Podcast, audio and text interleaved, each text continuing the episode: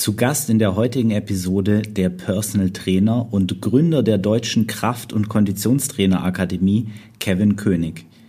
Mit ihm spreche ich heute über den Wert einer guten Bildung und Ausbildung und wie man sich diese in unserer Branche am besten aneignet.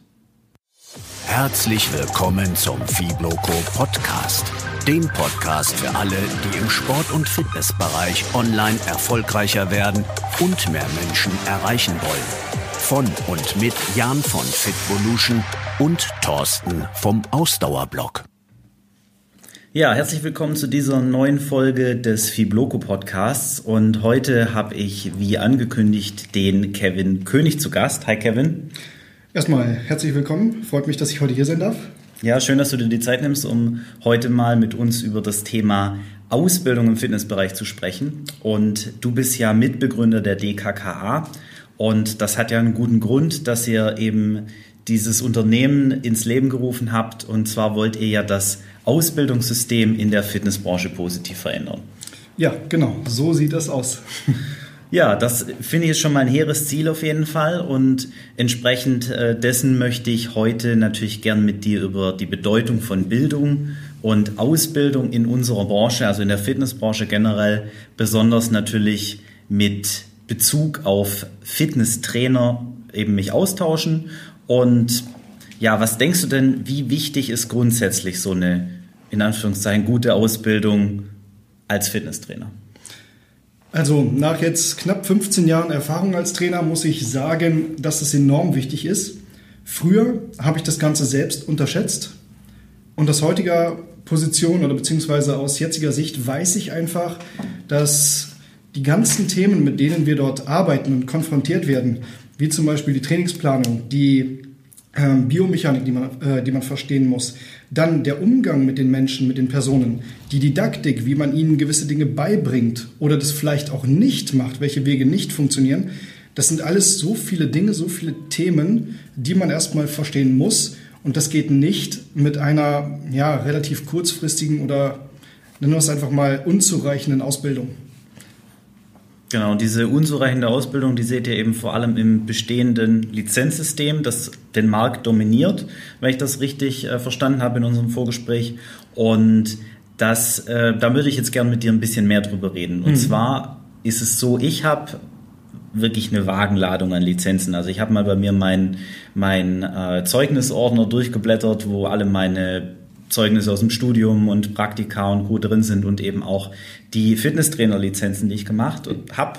Und ich habe insgesamt zwölf Stück an der Zahl.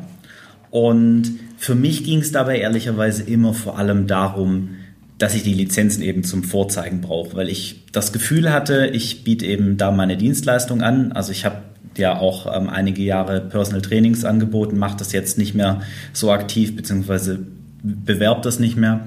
Aber wie gesagt, habe ich das lang gemacht und ähm, ich hatte immer den Eindruck, dass es eben vor allem in Deutschland sehr wichtig ist, dass man da auch eine entsprechende Lizenz hat.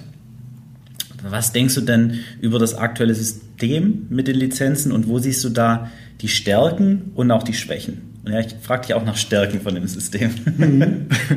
Mit den ähm, Stärken tue ich mich da momentan so ein bisschen schwer, das zu beantworten. Was die Schwächen sind, sehe ich das ganz klar aus der Position, dass es sehr, sehr einfach ist, ähm, jetzt Trainer zu werden. Das heißt, wenn du in einem Studio arbeiten möchtest, dann kannst du als Trainer einfach in wenigen Wochenenden eine B-Lizenz machen und kannst sie dort äh, dann dementsprechend in ein Studio bewerben, kannst dort als Trainer angenommen werden und dort arbeiten. Aber eigentlich weißt du noch gar nicht wirklich was. Das heißt, das Wissen, was man unbedingt benötigt, im Bereich Anatomie, Physiologie, Biomechanik, Trainingsplanung und so weiter und so fort.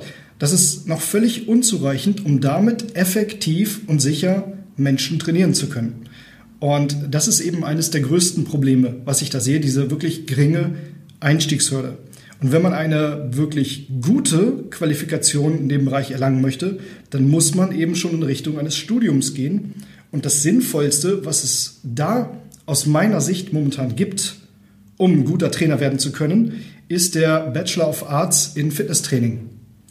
Aber dann hat man eben auch wieder erstmal drei Jahre Studium vor sich und drei Jahre, in denen man auch nicht viel Geld verdient. Und das ist, denke ich, ein, ein großes Problem. Und ja, da muss an diesem System definitiv etwas gemacht werden.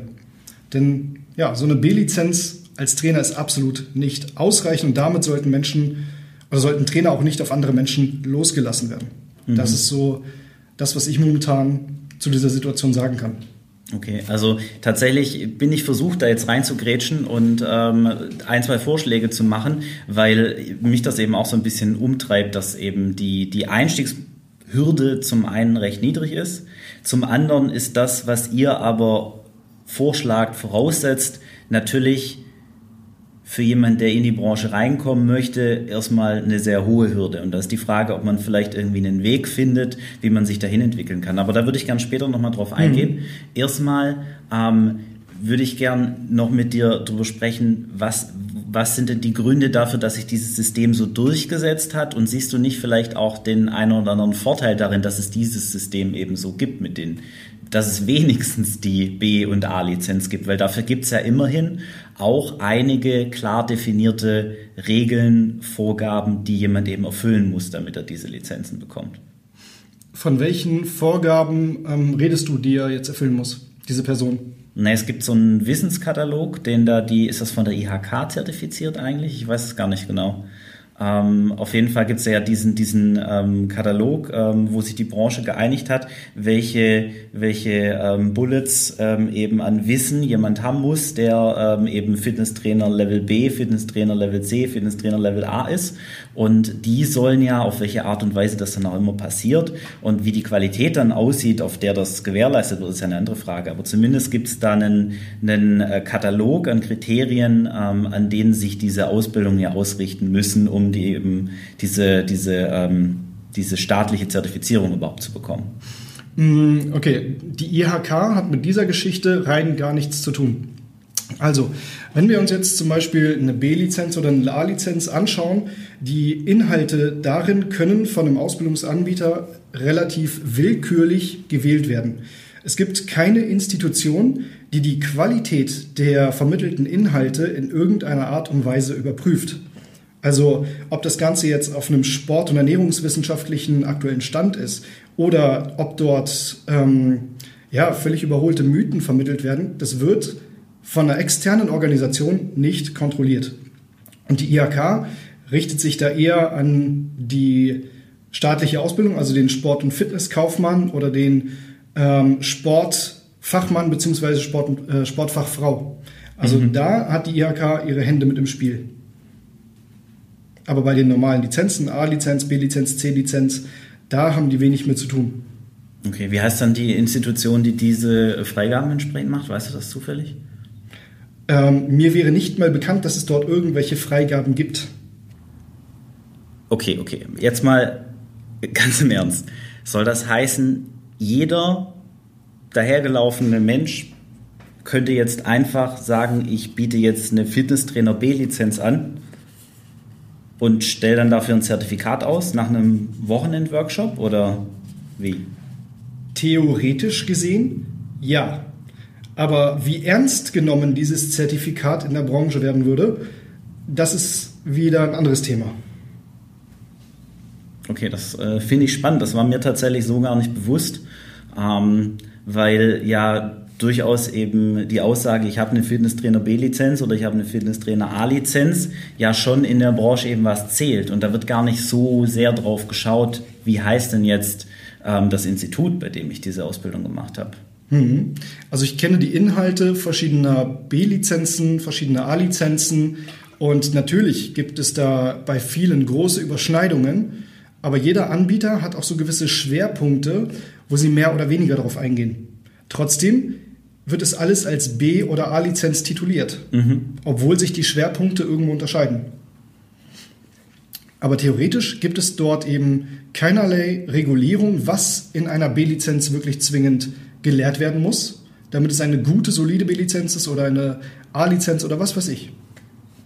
Da gibt es keinerlei Regulation. Und auch diese, ich nenne es jetzt einfach mal Qualitätsmerkmale, denn so wirklich sind es keine, wie zum Beispiel staatlich zugelassen, ist letzten Endes nur ja, eine Farce. Also bei diesen Lizenzen. Wir reden jetzt nicht von einem Studiengang, nicht von einer staatlich zugelassenen Ausbildung, also die jetzt IHK zugelassen ist, sondern von den ganzen Lizenzen, also Personal Trainer Lizenz, C, B, A und so weiter. Ähm, wenn hier mit staatlich zugelassen geworben wird, bedeutet das nichts anderes, als dass ein paar gewisse Verbraucherschutzmerkmale hier eingehalten werden. Wie zum Beispiel, wenn man sich auf die Seite der Zentralstelle für Fernunterricht begibt, kann man dort auch nachlesen, was bedeutet eigentlich staatlich zugelassen bei so einem Fernunterricht, was die meisten Lizenzen derzeit sind. Und da haben wir dann eben die Aspekte, dass zum Beispiel ein Vertrag zwischen dem Trainer, also dem Auszubildenden oder dem Lizenzteilnehmer vorliegen muss in dem Ausbildungsinstitut, dass die Ausbildung größtenteils, ich glaube über 90 Prozent aus der Ferne stattfinden muss und dass die Ausbildungsinhalte didaktisch so aufgebaut sind, dass das angestrebte Lehrziel erreicht werden kann. Das bedeutet, wenn diese Punkte erfüllt sind, dann gibt es das Siegel staatlich zugelassen. Aber ob das Lehrziel jetzt so sinnvoll ist oder ein wirklich vernünftiges Lehrziel ist, ich rede jetzt mal zum Beispiel von einer B-Lizenz, ähm, die relativ leicht zu bekommen ist, mhm. ist das kein richtiges Qualitätsmerkmal. Okay. Weißt du, was ich meine? Ja, das, mhm. das, das finde ich echt spannend. Ähm, das war mir so tatsächlich gar nicht bewusst. Ich bin davon ausgegangen, dass äh, eben die, die staatlich geprüfte ähm, Fitnesstrainer-Lizenz, dass die eben auch in irgendeiner Art und Weise von einer Institution tatsächlich staatlich geprüft wird. Aber ähm, da habe ich jetzt dann nochmal was dazugelernt tatsächlich. Und äh, wie gesagt, mir ging es immer vor allem darum, dass ich eben die Lizenzen habe, dass ich mir mhm. die ähm, an die virtuelle Wand hängen kann. Und ich glaube, dass ich mein Wissen vor allem aus vielen Büchern, die ich äh, gelesen habe, habe und auch viele Studien, die ich mir eben ähm, zu Gemüte geführt habe und auch Blogs und YouTube-Videos äh, durchaus, die ich mir angeschaut habe. Ähm, hm. Wer hat das nicht als Trainer? ja, klar. Also das ist, ähm, ich, da habe ich definitiv mehr Wissen draus gezogen als aus den Ausbildungen. Trotzdem ist das natürlich ein wichtiges, ein wichtiges äh, Tool. Und hm. ähm, selbst diese Ausbildung, wenn ich mich jetzt so umschaue, dann habe ich subjektiv oft den Eindruck, dass viele Trainer überhaupt gar keine Lizenzen haben oder eben höchstens die von dir ähm, erwähnte B-Lizenz und ähm, damit eben ihre Trainerdienstleistungen anbieten. Und ähm, das mag jetzt irgendwie von mir sehr stark subjektiv geprüft, äh, geprüft, geprägt sein. Und deswegen wollte ich dich mal fragen, ihr habt da ja sicherlich einen guten Überblick drüber, wie, wie viele Menschen am Markt tatsächlich unterwegs sind als Fitnesstrainer, die gar keine Ausbildung oder eine schlechte Ausbildung haben. Wie, wie schätzt du da insgesamt so den, den, ähm, die Lage, den Ausbildungsstand in der Branche ein? Puh, das ist eine schwierig zu beantwortende Frage. Objektiv kann ich es nicht beantworten. Subjektiv halte ich den Ausbildungsstand für recht gering. Denn ich bin in den letzten 15 Jahren in roundabout, lass mich lügen, 50 Studios ähm, gewesen mehr oder weniger. Und was ich dort meist bei den Trainern gesehen habe, ähm, war selten was Gutes. Also wo ich mir gedacht habe, okay, da macht ein Mitglied, während der Trainer daneben steht, eine Übung offensichtlich komplett suboptimal. Man kann ja nicht wirklich sagen falsch oder richtig, weil es immer sich auf einem biomechanisch zu betrachtenden Kontinuum befindet, aber wo die Übung einfach nicht gut ausgeführt war und der Trainer stand daneben und hat das Mitglied auch noch bestätigend angenickt, zum Beispiel, und hat dort nicht interveniert. Oder wenn ich sehe, wie gewisse Trainer Übungen einfach vormachen oder zeigen, wo ich daneben stehe und mir denke, okay, das ist jetzt nicht so das Gelbe vom Ei ähm, und das dann aber auch der Standard ist. Also das ist eher die Regel als die Ausnahme. Und das ist mhm. das, was meiner Meinung nach einfach nicht in dieser Branche passieren darf, denn wenn jemand in ein Studio geht als Laie und sich dort an vermeintliches Fachpersonal wendet, dann sollte es auch Fachpersonal sein und nicht das Ganze nur suggerieren. Okay. Ja, das ist auf jeden Fall ein fairer Punkt. Also die Kritik bleibt eher im Sinne von, also gerade in den Studios gehe ich davon aus, dass die meisten Studios die Trainer nur anstellen, wenn sie eine gewisse Art der Ausbildung zumindest mal haben. Mhm. Ähm, bei so einem selbstständigen Personal Trainer ist natürlich ein bisschen was anderes. Aber jetzt drängt sich mir natürlich die Frage auf, wenn ich jetzt eben als Fitnesstrainer anfangen möchte, das ist ja auch unterschiedlich jetzt vom Kontext, in welchem Bereich ich das äh, machen mhm. will. Ob ich jetzt als Kurstrainer irgendwo arbeiten will, ob ich als Flächentrainer im Studio arbeiten möchte oder ob ich eben als Personal Trainer dann direkt mit dem Kunden in einer 1 zu 1 Beziehung dann bei ihm zu Hause oder in meinem Gym oder in einem Fitnessstudio irgendwo zusammenarbeite. Was sind denn deiner Meinung nach die Basics, mit denen sich jemand auf jeden Fall auseinandersetzen sollte, bevor er mit Menschen zusammenarbeitet? Und was sind deine Empfehlungen, wie man sich die am besten aneignet? Hm.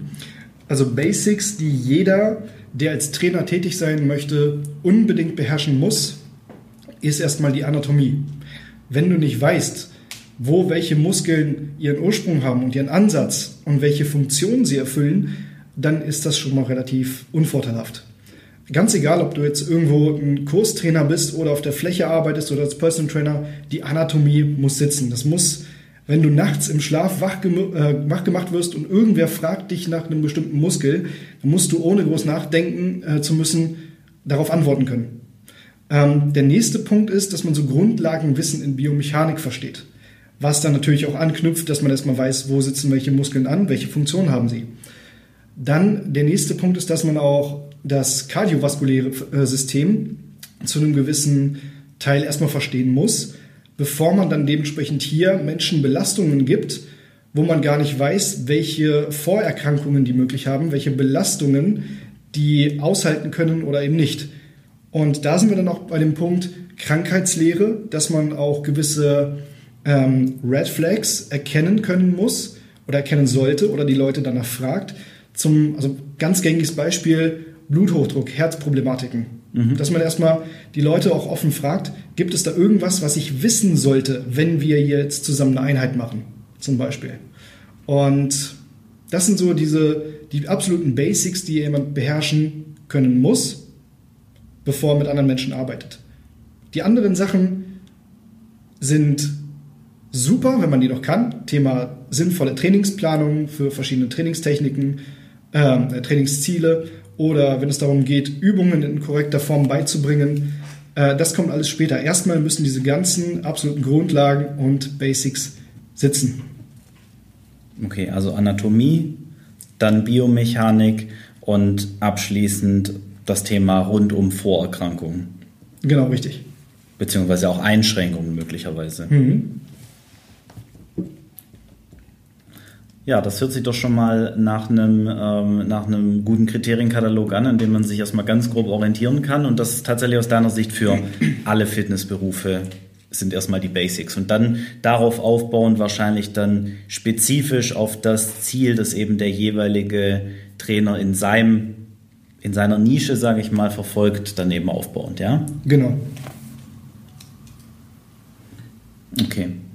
Ähm, das hört sich jetzt erstmal ganz schlüssig an. Ähm, was ich dann auch noch gerne mal von dir wissen würde in dem Zusammenhang, wo siehst du da eher Dinge, die eher außerhalb der, der klassischen Trainingslehre, sage ich jetzt mal, liegen. Also ich habe mich beispielsweise in meinem, ähm, in meinem Werdegang viel mit, mit NLP und Psychologie und solchen Dingen beschäftigt, aber weil ich festgestellt habe, dass es extrem wichtig im Coaching ist, ähm, den Leuten eben Dinge zu vermitteln, an die die gar nicht offensichtlich denken, sondern dass es vielmehr darum geht, die Leute dazu zu bringen, dass sie eben verstehen und für sich umsetzen können, die Dinge tatsächlich zu tun, von denen die oftmals sogar schon wissen, dass sie tun sollten. Hm. Also ich denke, das macht einen Unterschied, ob du jetzt in einer 1 zu 1 Situation tätig bist, das heißt, ob du Kunden oder Mitglieder direkt betreust oder ob du einfach nur ähm, ein Flächentrainer bist, der beispielsweise Teilzeit im Studio ist und dort so oder so weniger Kontakt ähm, oder weniger intensiven Kontakt zu den Leuten hat und primär dafür zuständig ist, dort Korrekturen anzuleiten, ähm, Kurse zu geben oder wie auch immer. Also es kommt auf die Intensität der Beziehung an. Wenn du natürlich irgendwo ein festangestellter Trainer oder Trainerin bist und du weist auch die Leute ein. Das heißt, die haben ihren ersten Anamnesetermin mit dir, die lernen äh, oder du lernst diese Person erstmal genauer kennen, was ist eigentlich die Zielsetzung etc. Dann sind solche Dinge, also ich sag mal, was so aus dem Coaching-Bereich kommt, natürlich sehr, sehr sinnvoll, dass man auch weiß, wie muss man jetzt mit einer Person umgehen und reden, damit sie, damit man zu, ähm, zumindest erstmal eine Art Vertrauensaufbau hat, dass die Person sich öffnet, dass man auch weiß, wie kommt man denn an den eigentlichen Beweggrund dieser Person ran, warum sie jetzt hier ist. Warum ist dieser, äh, dieser Mensch jetzt im Fitnessstudio und möchte etwas mhm. für sich tun? Was war der ausschlaggebende Punkt, der diesen Mensch dazu bewogen hat? Und viele kommen ja ins Studio und sagen dann einfach, ja, ich möchte fitter werden oder ich möchte Muskeln aufbauen oder ich möchte abnehmen. Aber was sind eigentlich die ursächlichen Gründe dafür, dass diese Personen das wollen? Was ist der Trigger, der jetzt ihnen die Motivation dazu geliefert hat, dass sie etwas an sich verändern möchten? Und das als Trainer auch herausfinden zu können oder als Trainerin, da bedarf es natürlich eben diesen ganzen kommunikativen Skills. Und das ist zum Beispiel auch ein Thema, was in vielen Lizenzen eben nicht gelehrt wird oder untergeht. Mhm. Aber du würdest sagen, dass das wahrscheinlich für die meisten Trainer, wenn sie wirklich ganz am Anfang stehen, erstmal optional ist, beziehungsweise was von späteren Zeitpunkt möglicherweise und dass es erstmal wichtig ist, wenn ich dich richtig verstanden habe, sicherzustellen, dass der Trainierende eben keinen Schaden nimmt, in Anführungszeichen. Was heißt in Anführungszeichen? Ohne Anführungszeichen mhm. auch. Na gut, also wir müssen dazu sagen, der menschliche Körper ist ziemlich robust. Da müssen wir keine Nocebos aufbauen, indem wir jetzt sagen, oh, wenn jetzt jemand keine Ahnung hat, dann tut da, da jemandem weh. Also kann im Worst Case passieren, aber so schnell passiert es nicht. Mhm. Ähm, nur als Trainer haben wir auch die Verantwortung, mit der Zeit und der Gesundheit des Trainierenden so, äh, so gut wie möglich umzugehen. Und wenn ich jetzt jemanden trainiere und ich habe eigentlich keine Ahnung davon, was ich da tue, dann verschwende ich natürlich auch die Zeit dieses Menschen. Es ist besser, als wenn dieser Mensch gar nicht trainiert, aber es wäre natürlich am sinnvollsten, wenn man diesem Menschen genau das gibt, was er für sein Trainingsziel benötigt und was am sinnvollsten ist an Training. Mhm. Und da muss man auch erstmal wissen, welche Person mit welchem Ziel und welcher Ausgangssituation muss man wie trainieren. Das heißt, zum Beispiel, wenn ich mir jetzt gewisse Trainingspläne in Studios anschaue, so Standardtrainingspläne, die für Anfänger sind, dann werden diese, diese Trainierenden, die gerade erst anfangen, mit so viel Volumen, also Trainingsvolumen zugekloppt, was eigentlich völlig unsinnig ist. Was der Körper gar nicht äh, erstmal richtig regenerieren kann ähm, und die Leute einfach dadurch in ihren Fortschritten eingeschränkt werden. Statt einfach auf die Basics zu gehen, beispielsweise, ich sag mal, Kniebeugen, Bankdrücken, Kreuzheben, wenn man jetzt wirklich super basic bleiben möchte, oder ich sag mal, für die fünf oder sechs wichtigsten ähm, Bewegungen an sich, also Oberkörper, äh, Druckzug, horizontal, vertikal, dann noch Unterkörper äh, drücken und ziehen. Wenn man da jeweils eine Geräteübung macht und sagt, das ist zum Beispiel deine eine Übung, dann machst du jetzt drei bis fünf Sätze, machst das zwei bis dreimal die Woche. Das ist für einen Anfänger mehr als genug und da brauchst du keine Trainingspläne, die irgendwo neun bis zwölf Übungen haben. Was ich in manchen Studios gesehen habe, wo ich mir denke, Halleluja, ihr wollt die Leute aber töten. das, das ist leider ich, das keine Seltenheit. Sehr, ja, das finde ich sehr schön, dass du das sagst. Ja? Das ist äh, zufällig, ich mache ja sehr selten Eigenwerbung für mich.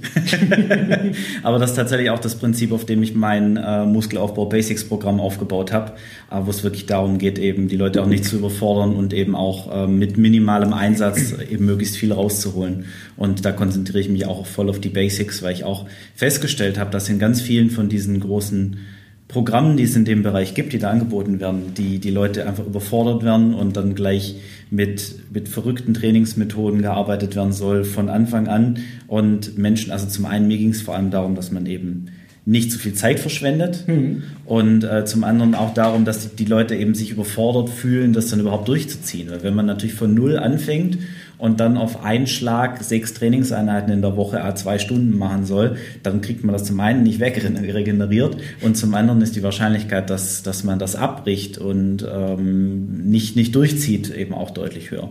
Ähm, gut, aber zurück zum eigentlichen Thema.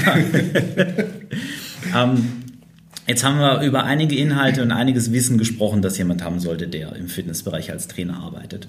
Und der eine oder andere, der vielleicht jetzt noch ganz am Anfang steht, ich sage mal, jeder fängt ja klein an, mhm. fühlt sich davon vielleicht im ersten Moment ein bisschen überfordert. Und ähm, deswegen würde ich dich gerne mal fragen, was wären denn aus deiner Sicht Tipps für die ersten Schritte, die jemand tun könnte, sollte, der ähm, als Trainer starten, aber eher ein bisschen kleiner anfangen und vielleicht so ein bisschen in die Branche reinschnuppern möchte und jetzt eben noch nicht gleich eine mehrjährige Ausbildung und mehrere tausend Euro investieren möchte. Mhm. Dann muss ich erstmal ganz klar sagen, der erste Schritt sollte erstmal in Richtung Autodidaktik gehen. Und hier kann ich definitiv das Buch meines Kollegen Frank Teger empfehlen, also Stärker, Breiter, Schneller.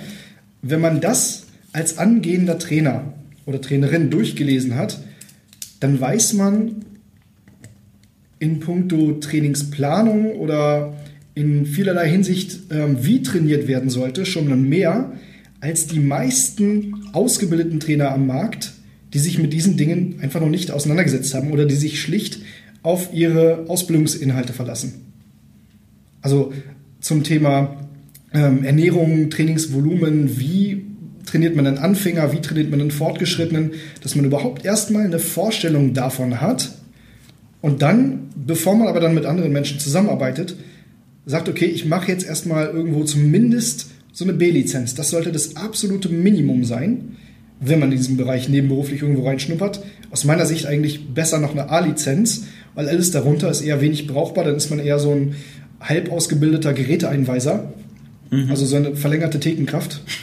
Ja, aber aus meiner Sicht ist das ja ist das als, als Endzustand jetzt sicherlich nicht gut und das ist sicherlich jetzt auch nicht das Beste, was man haben kann, um eben wirklich mit Kunden mhm. viel zu arbeiten. Ähm, aber was ich mir durchaus vorstellen könnte, ist, dass man das mehrstufig aufbaut. Also dass man durchaus mal mit so einer Basisausbildung anfängt und sich dann eher vielleicht jemand sucht, mit dem man zusammen am Kunden arbeitet, der eben schon Erfahrung hat, der gut ausgebildet ist und dann vielleicht so, ein, so eine Art Mentoring-Praktikum macht. Ähm, was hältst du denn von so einem Modell? Ja, ist denkbar. Das nimmt aber nicht das, ähm, das ganze Fachwissen ab, was man sich aneignen muss, was in so einer geringen Lizenz, wie zum Beispiel einer B-Lizenz, einfach nicht vorhanden ist. Mhm. Das geht einfach nicht so sehr in die Tiefe, dieses Wissen. Und das ist eben problematisch. So eine, vergleich das Ganze mal mit der Physiotherapie oder mit der Medizin. Wenn du als Physiotherapeut arbeiten möchtest, musst du schon mal mindestens irgendwo drei Jahre Ausbildung machen oder mittlerweile vorrangig schon einen Bachelor, der auch seine drei bis dreieinhalb Jahre geht. In der Medizin musst du sechs Jahre Grundstudium absolvieren und dann gegebenenfalls noch deinen Facharzt oben draufsetzen. Das heißt, du bist schon mal irgendwo zehn Jahre dabei, nur Wissen in dich reinzuprügeln. Beim Physiotherapeuten eben drei bis dreieinhalb. Warum? Der menschliche Körper ist super komplex. Und da kannst du eben schwierig mit so einem ähm, Kurs, der über so ein paar Wochenenden geht, nicht ansatzweise so viel Grundlagenwissen aufbauen, es sei denn, du bist jetzt super intelligent und hochbegabt, dann geht das vielleicht in dem Zeitraum. Und wenn du weißt, wo du gucken musst und wo du lernen musst, aber ansonsten ist es extrem schwierig, so viel Grundlagenwissen wirklich zu verinnerlichen und zu verstehen. Mhm. Und das ist eben das Problematische an dieser Geschichte, wenn man da reinschnuppert. Mhm. Beziehungsweise dann sagt, okay, ich schnupper mal rein und ich arbeite jetzt aber schon mit Menschen. Okay. Ja, finde find ich, find ich nachvollziehbar. Ähm, wie gesagt, ich bin, ich bin wirklich davon überzeugt, dass, dass viel eben da auch so funktionieren kann, dass man sich eben was bei jemand abguckt und dass man gerade eben am Anfang auch jemand hat, der einem, sage ich mal, auf die Finger guckt in so einer, so einer Coaching-Situation. Ich meine, wenn ich mir jetzt überlege, du hast ja auch teilweise bei Campokan, glaube ich, Abteilungsleitung gemacht und solche Geschichten und hattest ja auch quasi Trainer unter dir und hast denen bestimmt auch mal auf die Finger geguckt und ähm, das hilft ja bestimmt auch an der einen oder anderen Stelle. Aber wichtig ist natürlich, dass man auf der Basis, die man dann sich aufgebaut hat, dass man sich da immer weiterentwickelt und dann letztlich ähm, zu einer möglichst umfassenden und quali qualitativ hochwertigen Ausbildung dann kommt. Mhm. Ähm, und die muss man dann natürlich auch mit den entsprechenden Schwerpunkten machen, die äh, eben dann zu deiner Positionierung passen, wenn du das hier hörst, die du eben anstrebst. Also es macht ja durchaus Sinn, äh, sich eben spitz zu positionieren, wenn man in dem Markt eben erfolgreich sein möchte. Äh, wen das Thema eben noch näher interessiert, dem kann ich unsere vergangenen Folgen zum Thema Nische finden und Personal Training empfehlen, äh, Personal Training zum Thema Personal Branding äh, im Bereich, äh, im Fitnessbereich empfehlen. Die ähm, sind da wirklich sehr gut. Da haben wir auch äh, Gäste zu eingeladen, äh, mit denen, mit denen wir uns darüber eben intensiv unterhalten. Was mich jetzt also die, die ganze Komplexität rund um die Ausbildung und ähm, was da eben auch an Zeitinvestition und Geldinvestition mhm. ähm, dranhängt, führt mich jetzt zwingend zu einem Phänomen, das vor allem eben in der, in der Fitnessbranche sehr stark ähm, vorherrschend ist. Und ähm, mag ein gesellschaftliches Problem sein, aber Geiz ist geil. Ähm, diese Mentalität, die wirkt sich in meiner Wahrnehmung vor allem eben in der Fitnessbranche, was sicherlich auch an dem Ausbildungssystem mit liegt, ähm, ist eben sehr präsent. Und da wäre jetzt so ein bisschen meine kritische Frage in Richtung äh, Discounter-Studios und auch Discounter-Personal Trainer. Ähm, wie, wie kann man das als Trainer am besten schaffen, dass man sich da eben so durchsetzt, dass man eben auch adäquate Preise aufrufen kann, auch als angestellter Trainer beispielsweise. Ich meine, wenn ich jetzt als angestellter Trainer von Fitnessstudio arbeiten möchte und denen ist es eigentlich egal, ob ich jetzt eine B-Lizenz habe, die ich an ähm, vier Wochenenden irgendwie mir zusammen ähm, mich eben dazu ausbilden lassen kann oder ähm, ob ich jetzt eben eine zwei, dreijährige Ausbildung oder ein Studium sogar gemacht habe äh, und letztlich bekomme ich das gleiche Geld dafür. Ja. Ähm, worauf genau zielt deine Frage bei dieser Geiz ist geil Mentalität jetzt ab? Also auf die Seite der Studios, was sie zahlen oder was die Trainierenden bereit sind zu bezahlen? Ähm, lass uns das ruhig mal zweiteilig betrachten. Lass uns mhm. erstmal über, über einen Trainer nachdenken, der eben nicht selbstständig arbeiten möchte, mhm. sondern der in ein angestelltes Verhältnis gehen will. Ähm, weil es gibt einfach Menschen, die von der Mentalität her so sind, ähm, die wollen eben lieber angestellte Trainer sein und andere wollen sich gern selbstständig machen, selbst was aufbauen. Ähm, und genau, lass uns erstmal über die nachdenken, die gern in einem Studio für jemand anders arbeiten wollen. Ja, okay. Da kommt es natürlich darauf an, ist man jetzt äh, in einer Kette tätig oder hat man irgendwo ein inhabergeführtes Studio. Bei den inhabergeführten Studios ist die Bezahlung, das was ich bisher so erlebt habe, meistens besser und vor allem kommt es mehr darauf an, welches Gehalt man verhandelt und dann halt anhand, äh, anhand welcher Kriterien man auch dann festmacht, welche Bezahlung man bekommt. Oder dass es auch die Möglichkeit gibt, noch innerhalb des Studios Personal Trainings anzubieten und damit sein Gehalt aufzubessern. In Ketten ist es häufig so, dass sie dann sagen, okay, ähm, ja, Trainer hat jetzt eine B-Lizenz ähm, und bekommt dann eben so oder so viel. Und da ist es dann eben relativ starr und das ganze System ist eher festgelegt. Das heißt, da gibt es wenig Flexibilität ähm, vor Ort für die einzelnen Studioleiter, weil es ein grobes System ist. Okay, also deine Empfehlung an der Stelle wäre dann quasi, wenn ich als Trainer ähm, Wert drauf lege, mit einer guten Ausbildung möglichst gute Arbeit am Kunden, am Klienten zu machen, am besten von solchen Ketten eher Abstand nehmen, wenn ich adäquat bezahlt werden möchte. Definitiv. Dann sollte man so oder so, wenn man eine richtig gute Dienstleistung am Kunden abliefern möchte, sich eher an Premium-Studios orientieren. Dort, wo das Klientel zum einen bereit ist, alleine schon für den Monatsbetrag also für den Mitgliedsbetrag monatlich mehr Geld in die Hand zu nehmen. Und auf der anderen Seite dort vor Ort auch noch Bezahlangebote in Anspruch nimmt, wie zum Beispiel Personal Training oder das gewisse äh, Angebote oder Trainingskonzepte, die kostenpflichtig sind, auch mit noch dazu bucht, wo man dann weiß, das Klientel ist sich der Wertigkeit dieser Angebote bewusst und ist auch bereit, dafür Geld auszugeben. Da ist die Wahrscheinlichkeit, dass man dann Personal Training auch an den Mann oder die Frau bringen kann, deutlich größer. Und vor allem ähm, hat man in solchen Studios auch meist mehr Zeit als Trainer oder Trainerin, sich um die Trainierenden zu kümmern, weil es einfach nicht diese Kundenflut ist. Also wenn ich mich da an meine Zeiten früher zurückerinnere, da habe ich auch mal in einem Discounter gearbeitet. Da hatte ich im Worst Case in einem Einweisungstermin so mindestens vier und äh, im, ja, im Durchschnitt fünf, sechs, sieben Personen gleichzeitig. Gleichzeitig, okay. Ja, in einem Termin. Also einmal durchs Fitnessstudio durchführen quasi? Nein, nein, Einweisungen in Geräte, Trainingsplanerstellung. Okay. Unvorstellbar, oder? Haben die alle den gleichen Trainingsplan dann bekommen, oder was? Ja. Okay, gut. ähm, beziehungsweise bedenklich, aber okay. Ähm, lassen wir das einfach mal so stehen. ähm, Gut, also tatsächlich ja. hätte ich, hätte ich, äh, habe ich dann eine ähnliche Sicht drauf und ja. ähm, das wäre auch äh, meine Empfehlung in dem Bereich, ähm, um da wirklich dann von profitieren zu können und sich da eben wirklich gut durchsetzen zu können und ähm, auch davon zu profitieren, dass man eben eine gute mhm. Ausbildung hat, sollte man auch dahin gehen, wo die gewertschätzt wird. Ja.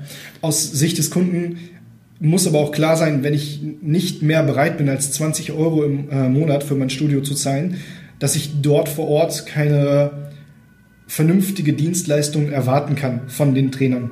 Mhm. Also das wäre Utopie, das zu erwarten, wenn ich bereit bin, 20 Euro im Monat zu zahlen und dort dann eine hochklassige Trainerleistung für nichts zu bekommen. Ja, absolut. Also ich glaube nicht, dass das den Menschen unbedingt immer bewusst ist.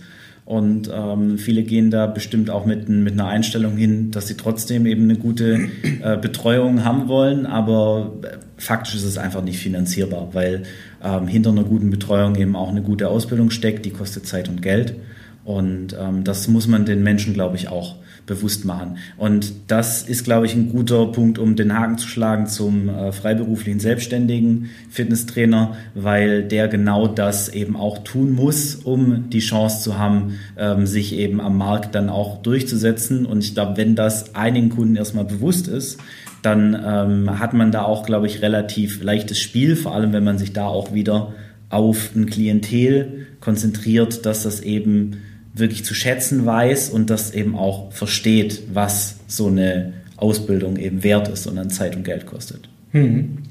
Ja, gerade wenn du als selbstständiger Trainer unterwegs bist und äh, dort dann vernünftige Preise abrufen möchtest, musst du dich auch entsprechend positionieren. Also wenn du vorgibst, der Experte für alles zu sein, wirst du als Experte für gar nichts wahrgenommen.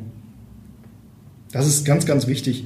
Und da muss man eben schauen, mit welchem Klientel möchte man am liebsten zusammenarbeiten. Also es, nicht, es sollte nicht nur darum gehen, welches Klientel kann mir äh, monetär am meisten irgendwo bieten, sondern man muss ja auch als Trainer oder Trainerin Lust haben, mit diesen Menschen zusammenzuarbeiten. Da, da muss Spaß bei der Arbeit sein. Ansonsten macht man sich damit auch irgendwo selber kaputt. Mhm. Also man muss wirklich Lust auf die Leute und auf das Klientel haben. Man muss Lust haben, diesen Menschen helfen zu wollen. Und die müssen sich auch helfen lassen wollen. Also tatsächlich ist, ist häufig ähm, der erste Gedanke einfach, wo kann ich am ehesten, bei welchem Klientel kann ich am ehesten Geld verdienen? Ich würde jedem dazu raten, eher versuchen, von Problemen auszugehen, die man lösen möchte und sich darauf zu spezialisieren. Das kann man dann allerdings auch innerhalb einer Zielgruppe machen. Also ehrlicherweise war mhm. meine, meine Zielgruppe ja auch eher ähm, im besser verdienenden Bereich. So hatte ich meine Zielgruppe an sich aber nie definiert, sondern meine Zielgruppe war immer ähm, Leute, die eben aufgrund von einer sehr starken beruflichen Auslastung keine Zeit haben, um eben in ihrer Wahrnehmung genug zu trainieren und sich um ihre Ernährung zu kümmern ähm, und das Ganze eben auf die Reihe zu kriegen. Hm. Menschen mit wenig Zeit, das ist ja eine Nische. Also von daher.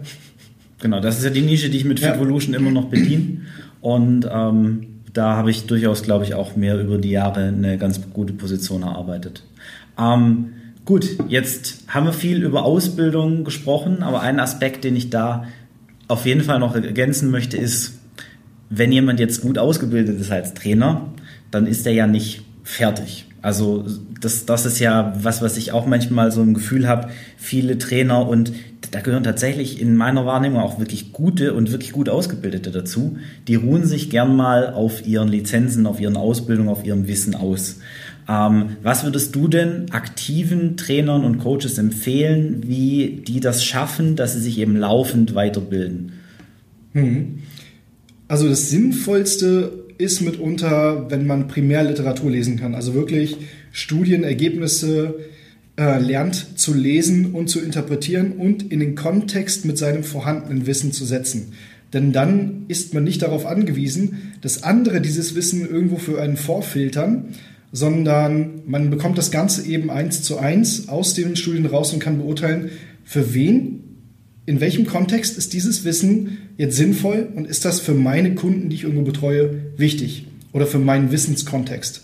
Also das ist auch eine Sache, die mir in den letzten Jahren mit am meisten gebracht hat, um wirklich, ich sag mal jetzt einfach Bullshit äh, zu differenzieren ähm, und erkennen zu können, indem ich einfach schaue, wenn irgendwo ein Artikel geschrieben wurde oder ein Blog oder was weiß ich und dort werden Quellen zitiert und dann guckt man diese Quellen rein und stellt fest, in den Quellen steht eigentlich was ganz anderes drin, als, an diesem, äh, als in diesem Artikel steht.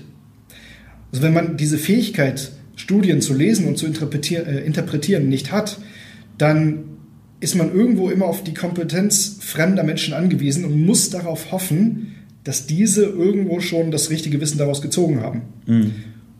Ja, das, das ist tatsächlich auch was, wo ich mich äh, recht intensiv mit Frank drüber unterhalten habe in unserem Interview, das äh, vor ein paar Wochen auch hier auf dem Podcast erschienen ist.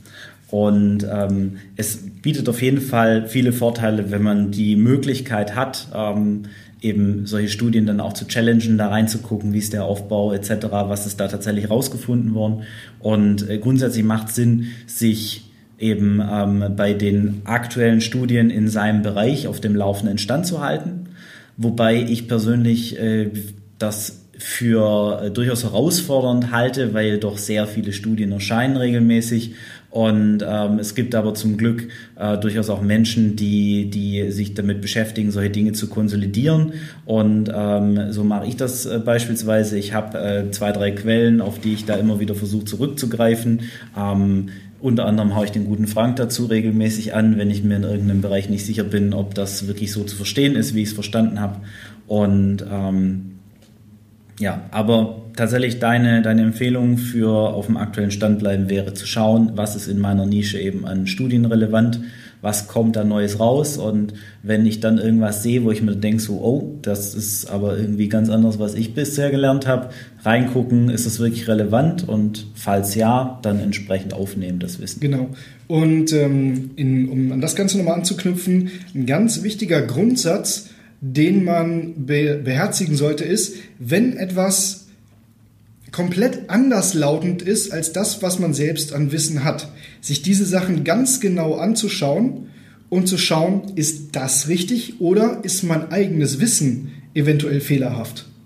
Und das Ganze nochmal auf den Prüfstand zu stellen und nicht davon auszugehen, dass das, was man weiß, korrekt ist, mhm. sondern immer zu versuchen, sich selbst zu widerlegen. Wenn man das nicht schafft, ist es super, weil das eigene Wissen dann ja irgendwo äh, schon mal recht solide zu sein scheint.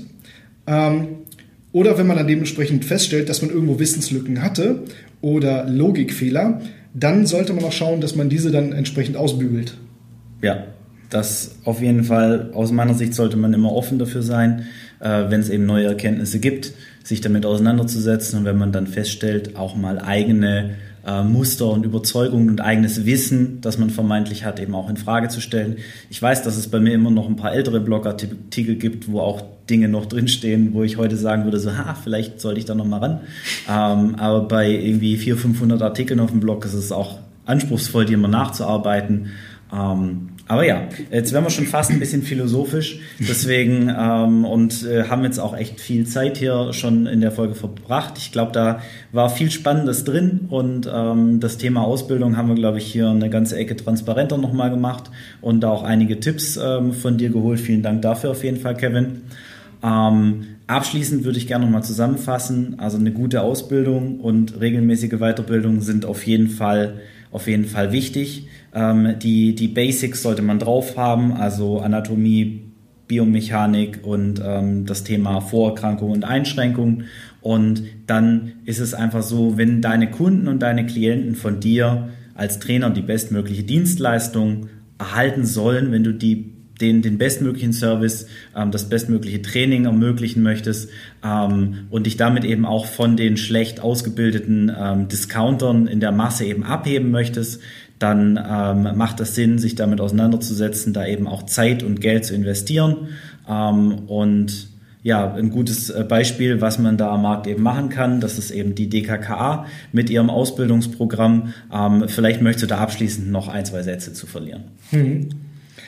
Also grundsätzlich lässt sich sagen, diese Ausbildung, die wir mit der DKKA geschaffen haben, ist die Ausbildung, die wir uns aus heutiger Sicht für uns selbst damals am Anfang unserer Trainerkarriere gewünscht hätten und mit denen wir quasi viele, viele Jahre an Trial und Error uns hätten sparen können und hätten in viel kürzerer Zeit viel, viel bessere Trainer werden können. Also dort haben wir alles in diese Ausbildung reingepackt, was man wirklich als Trainer oder Trainerin beherrschen muss, damit man für den Kunden oder die Kundin die beste Dienstleistung abliefern kann.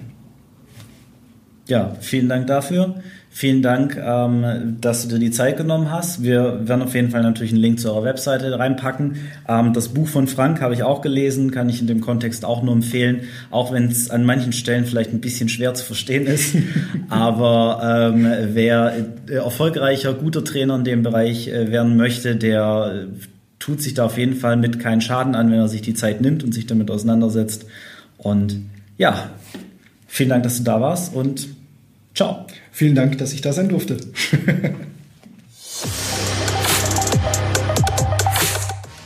Damit ist diese Episode vom Fibloco Podcast auch schon wieder vorbei. Ich hoffe, sie hat dir gefallen und du konntest etwas daraus für dich mitnehmen. Weitere Infos und Links findest du wie immer in den Show Notes. Wir freuen uns über jede positive Bewertung bei iTunes und jede Empfehlung, denn das hilft uns dabei, noch mehr Menschen zu erreichen und ihnen dabei zu helfen, im Sport- und Fitnessbereich online erfolgreicher zu werden. Vielen Dank fürs Einschalten und bis zum nächsten Mal.